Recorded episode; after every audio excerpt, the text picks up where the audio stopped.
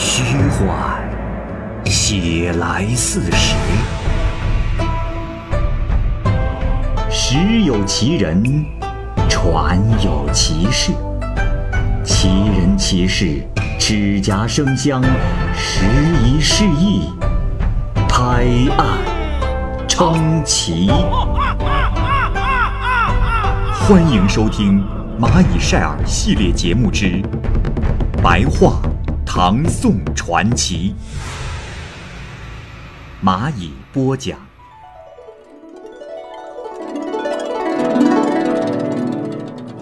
张佐，张佐已进士及第，曾对叔父说，少年时在长安南郊户渡一带暂住时。到郊外去，看见了一位老叟骑着白足青驴行路，这腰间挂着一个鹿格囊，和颜悦色，看其神气啊，迥异凡俗之流。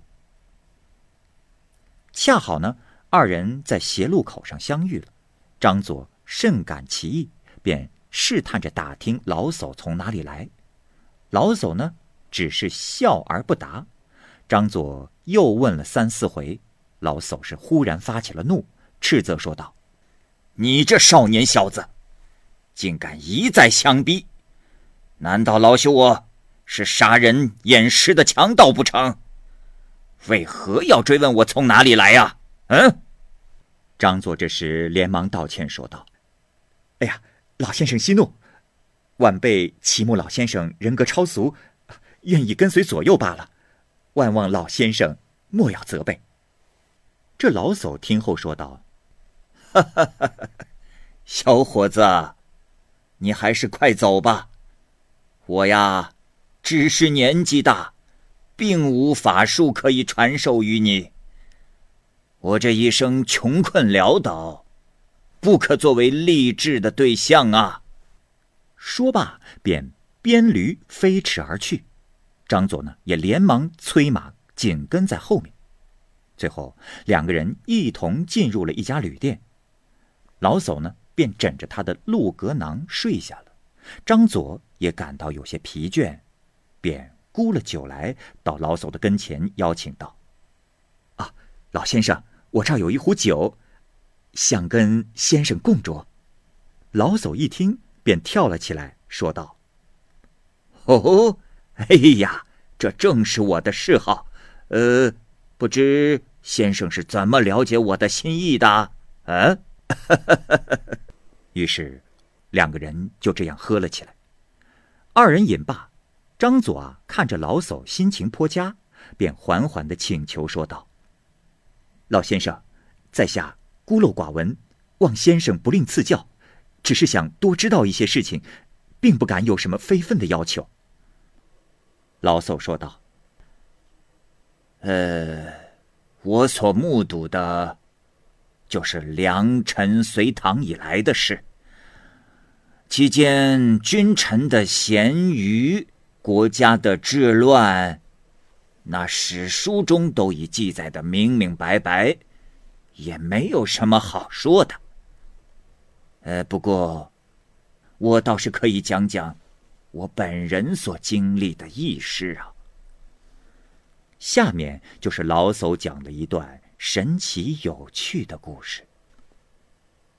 在北齐之时，老叟的家住在祁县，原籍呢是扶风县人，姓申名宗。因为仰慕北齐神武皇帝高欢的为人，便改名为欢。十八岁时，跟随燕国公于锦到荆州讨伐南梁。打下荆州之后，元帅带兵凯旋，驻兵扬州。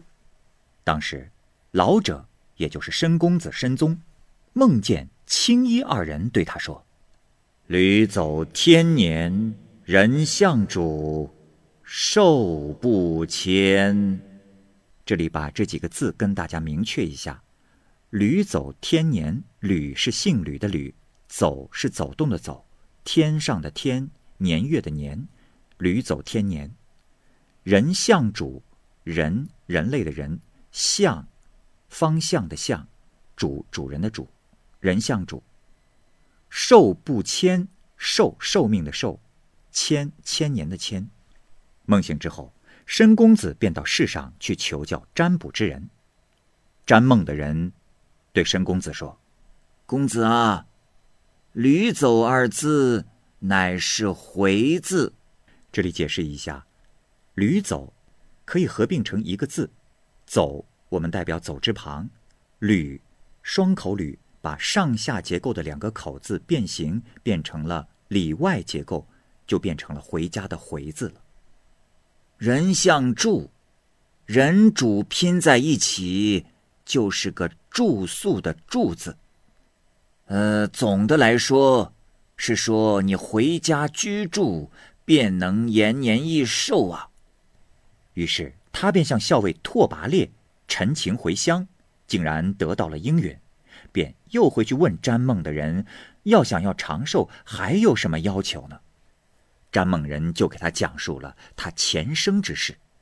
詹梦人说：“申生，你的前生啊，是子州的薛君胄，好服用道术炼制的散药，又到处的寻求医书，每天读道教书籍一百页。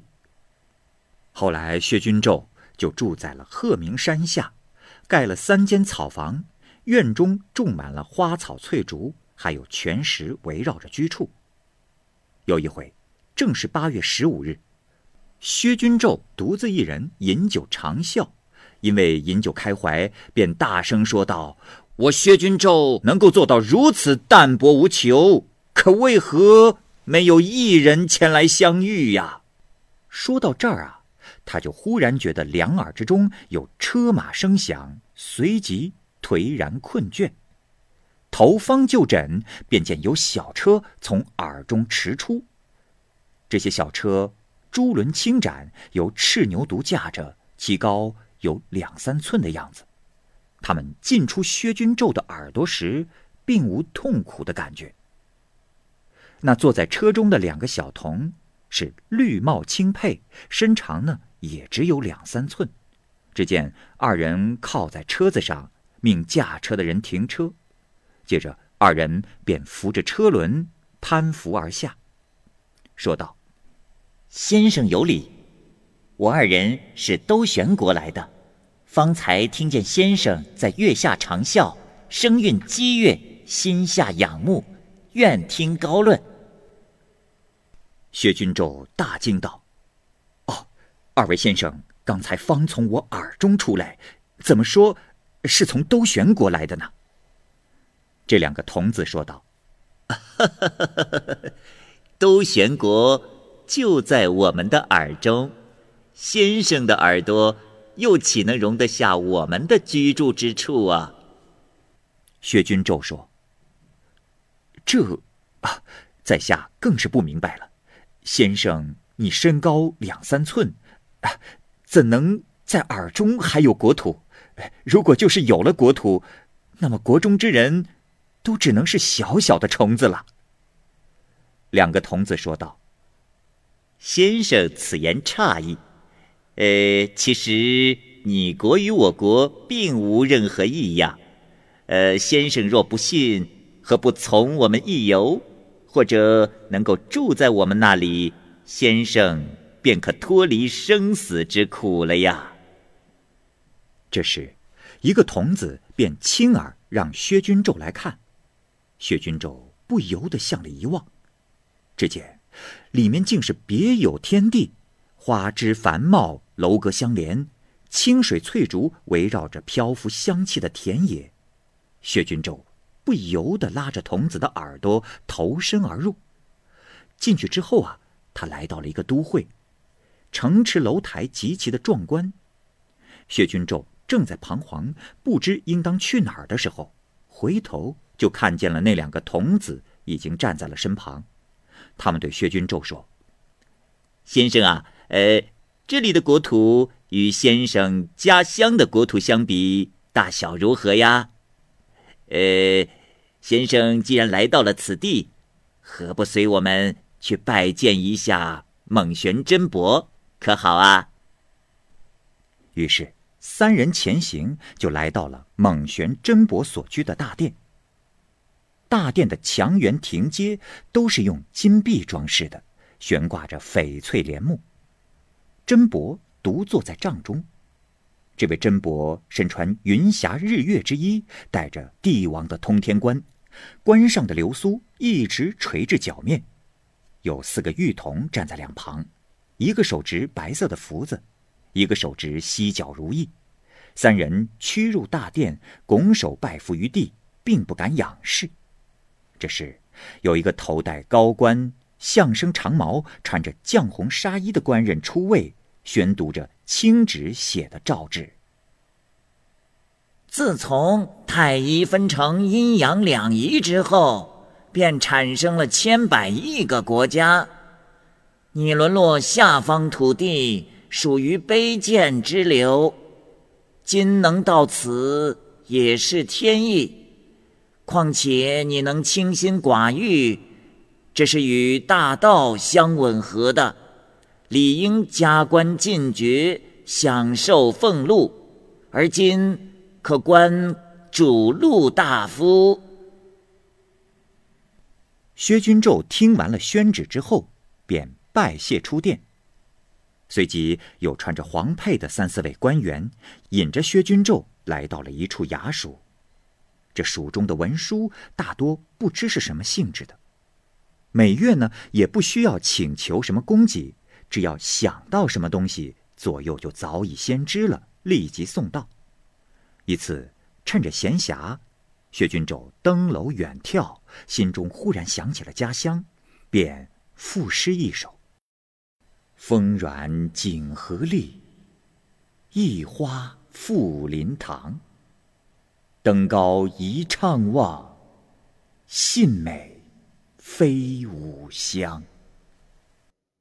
写罢，便让两个童子看，没想到这两个童子反而发怒道：“我说先生啊，我们因为先生性情淡薄，才肯引导先生来到此地，可没想到。”先生鄙俗的浊气，至今还未尽除，家乡又有什么好想的？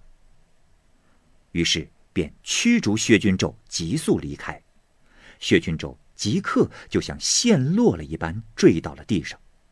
抬头一看啊，方知是从童子的耳中坠落下来的，所落之处呢，即原来的居地。再看那两个童子，此时已无影无踪。只得向伶人询问，伶人回答说：“哎呀，先生，你可回来了？你离开此地已有七八年的时间了。”而薛君胄啊，只感觉不过过了数月而已。不久，薛君胄去世，便托生到了申家，也就是他的金室了。接着。那位老叟继续讲故事说：“那詹梦人也是有来处的。”詹梦人说道：“不瞒公子，我本人前生就是你耳中的童子。因为你那时好道，因而能进入兜玄国，但你的世俗之情没有尽除，因而不得长生不老。但是你从此之后。”可享千年之寿啊！呃，如今我就授予你福禄，你就可以回去了。说着，便吐出了猪圈一尺多长，就让申公子给吞了下去。转瞬之间，那占梦者又变为童子而消失了。申公子从此之后不再生病，广游天下名山大川，至今。已经有两百多年了。老叟又说道：“这是我自己的一件事，我的所见所闻还多着呢，都记在这个鹿格囊中了。”说着，便打开了鹿格囊，取出了两卷大书，但字啊都写得极为细小。张佐不能认识，便请老叟自己宣讲。老叟大略的讲了十几件事，有一半都是值得记载下来的。这一宿到了天快亮的时候，张佐只睡了一会儿，等到醒来之时，那老叟已经不知去向了。过了几天，有人在终南山探古丘附近见过老叟。老叟说：“啊，请替我向张佐先生问候吧。”张佐听到了这个消息，便急忙寻找，可是老叟早已不知去向。此事发生在唐德宗贞元年间。刁俊昭，安康啊，有个幽灵名叫刁俊昭的，他的妻子巴玉，这颈项上生有肿瘤。刚开始的时候只有鸡蛋大小，后来渐渐增大，像一个能盛三四升东西的瓶罐。到了五六年之后，竟像树壶大的口袋，并且很沉重，难于行走。这囊肿中间啊，时常还会响起各种的乐器声音，仔细听去合乎音律，如乐曲一样的清亮动人。又过了数年，肿瘤的外皮生出了像锋刺那样的小穴，无法计数。每遇天阴降雨，这孔穴中便冒出白烟，蒙蒙的一片，如一团细丝，渐渐的飘起，散布在空中。再后来会结成云片，便降下雨来。家中的老少都感到非常的害怕，一起请求啊，把这八玉送到深山当中去。但是刁俊昭恋恋不能相舍，便对妻子说：“哎，老伴儿啊，我被众人所逼，我怎么这么没用，竟然不能保护你？”按照众人的意思，要送你去那没人的地方，我该怎么办呀？妻子巴玉回答说：“夫君，我不怪你。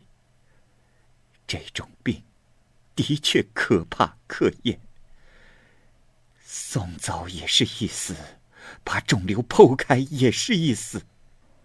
夫君呐。”你当替我剖开肿瘤，看看这中间到底是什么东西。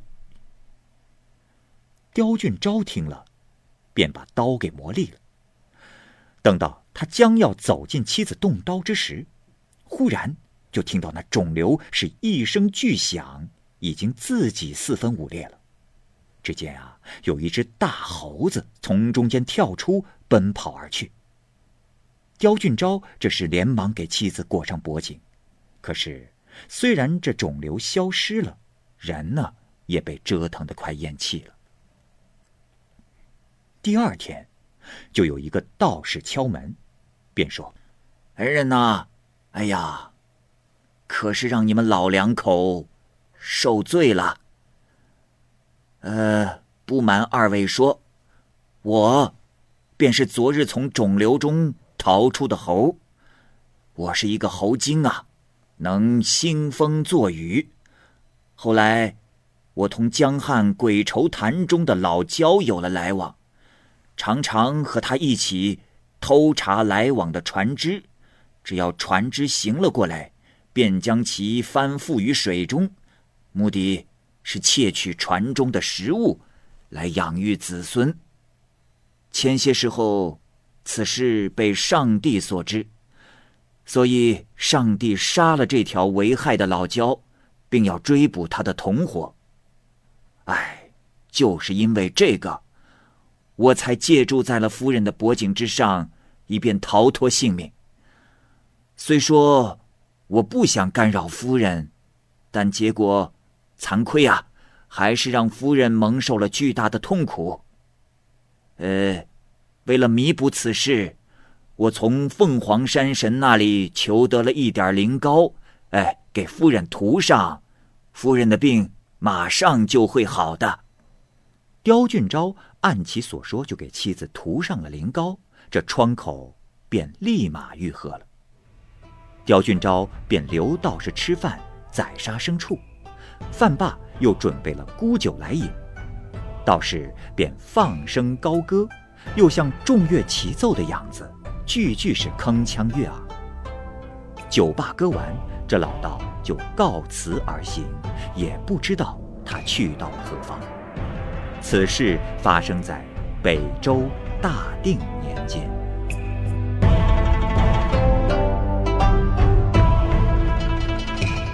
好，由于时间的关系呢，本期白话唐宋传奇的故事就先讲述到这里。